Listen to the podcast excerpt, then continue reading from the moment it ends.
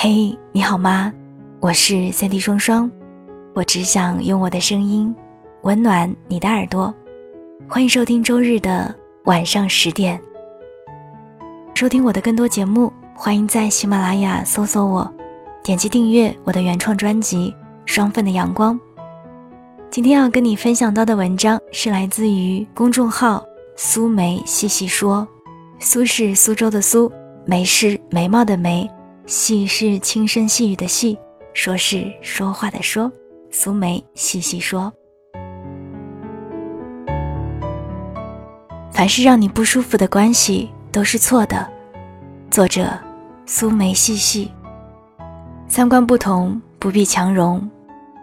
高中的时候，曾经有一个朋友，好的钻一个被窝，吃一碗面，混穿彼此的衣服，无论什么事。都会第一时间和对方分享，甚至同时喜欢一个男孩，都彼此谦让。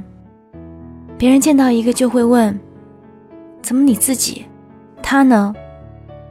原以为可以这样好一辈子，没想到高中毕业后便渐渐失去了联系。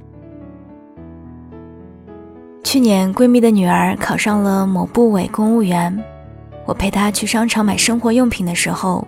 竟然遇到了高中同学，激动的寒暄拥抱之后，说起闺蜜女儿的事儿，她羡慕之余脱口而出：“你们家背景很强大啊。”我说了句：“其实现在的公务员考试真的很透明、很公正啊。”不料却引起了她的各种吐槽。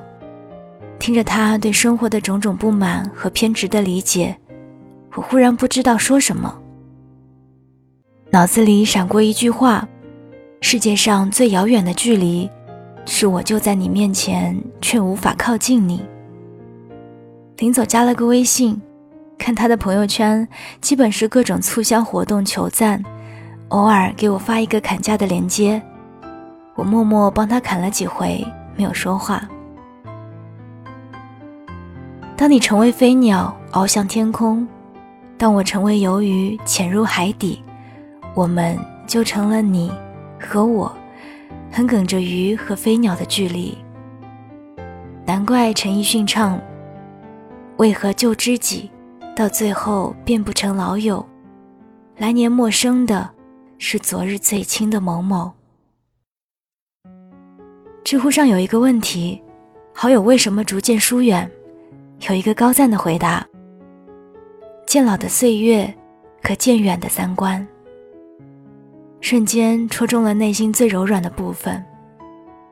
曾经形影不离，后来却渐行渐远；曾经无话不谈，再见却相对无言。说好同甘共苦，如今却海咸河淡。不知从哪一刻开始，彼此都觉得累了，也曾试着想挽回，却更觉得心力交瘁。其实，如果一段感情维持的很累，那就不要继续了。爱情是这样，友情更是如此。因为好的关系，都应该是舒服的。费劲的关系都是错的。学生时代读鲁迅，最喜欢的就是他和闰土的友谊。两个人是少年闰土跟随父亲给鲁迅家帮佣时认识的，由于年纪相仿，很快玩到了一起，成了无话不谈的好朋友。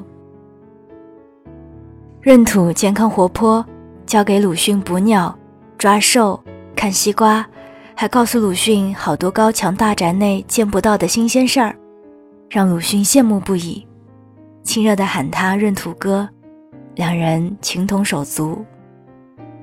后来帮佣结束，闰土父亲要带他回乡时，气得少年鲁迅大哭，闰土也躲到厨房里不肯出来。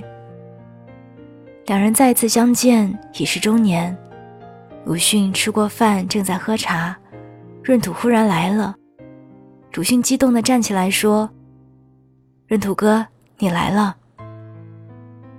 闰土此时已经有六个孩子。而且接替父亲成为鲁迅家的帮佣，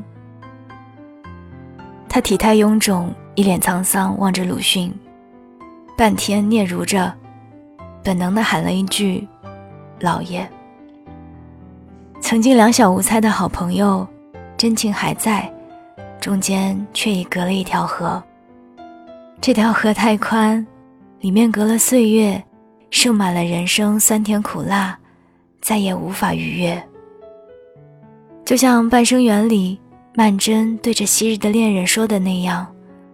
我们再也回不去了。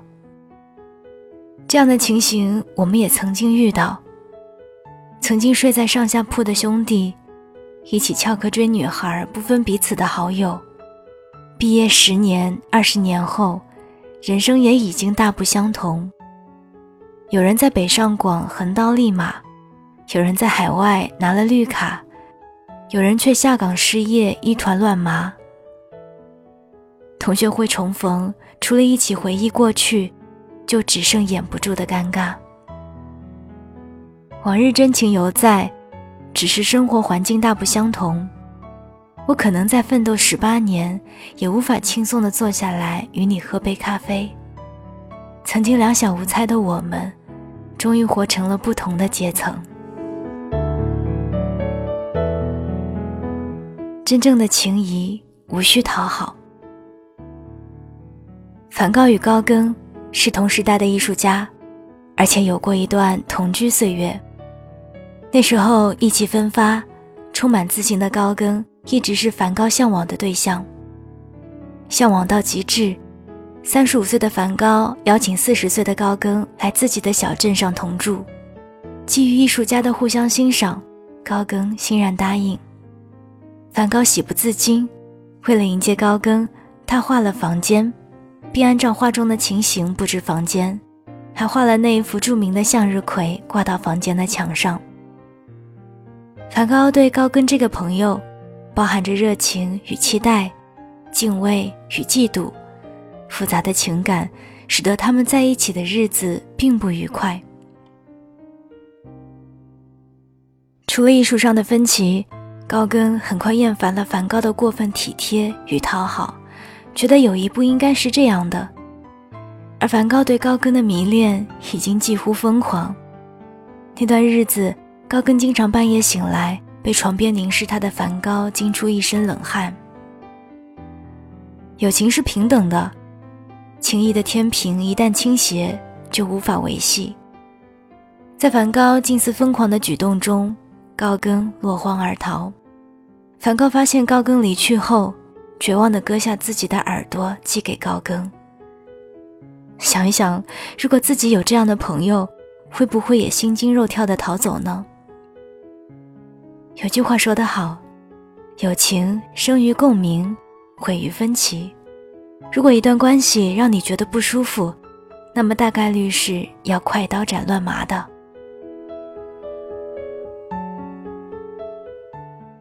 最好的关系是我懂你。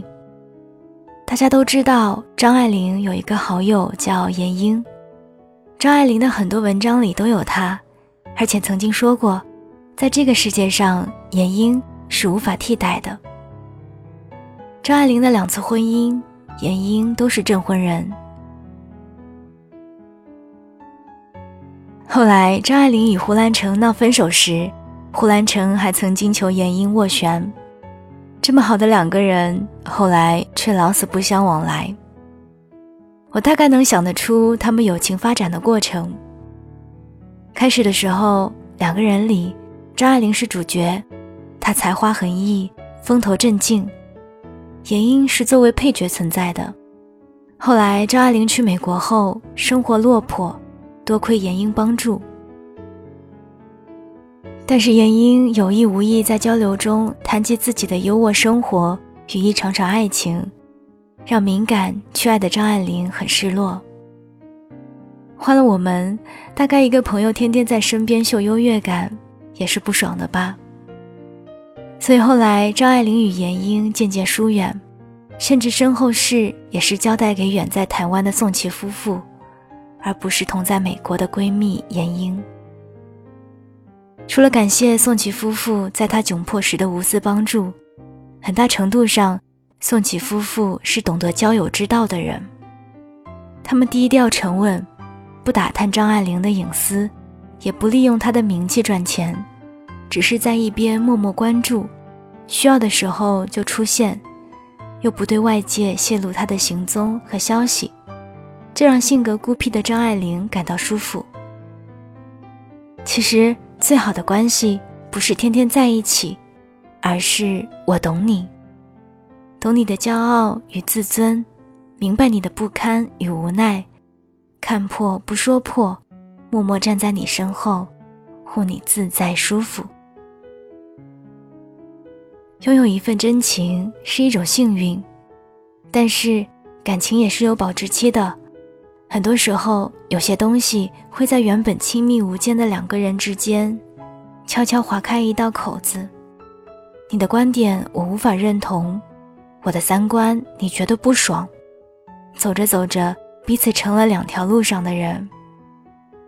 所以，管宁与华歆割席断交，塞尚与左拉决裂，张爱玲与闫英老死不相往来，而我们那个曾经说好一辈子的朋友，也成了鱼与飞鸟。其实，结束一段关系，有时候并非坏事，毕竟。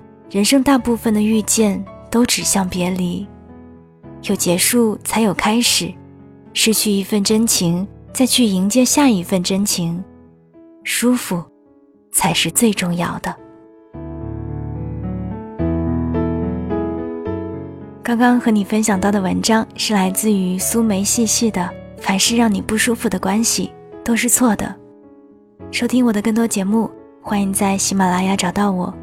你也可以关注我的公众微信或者是新浪微博，搜索“三 D 双双”就可以了。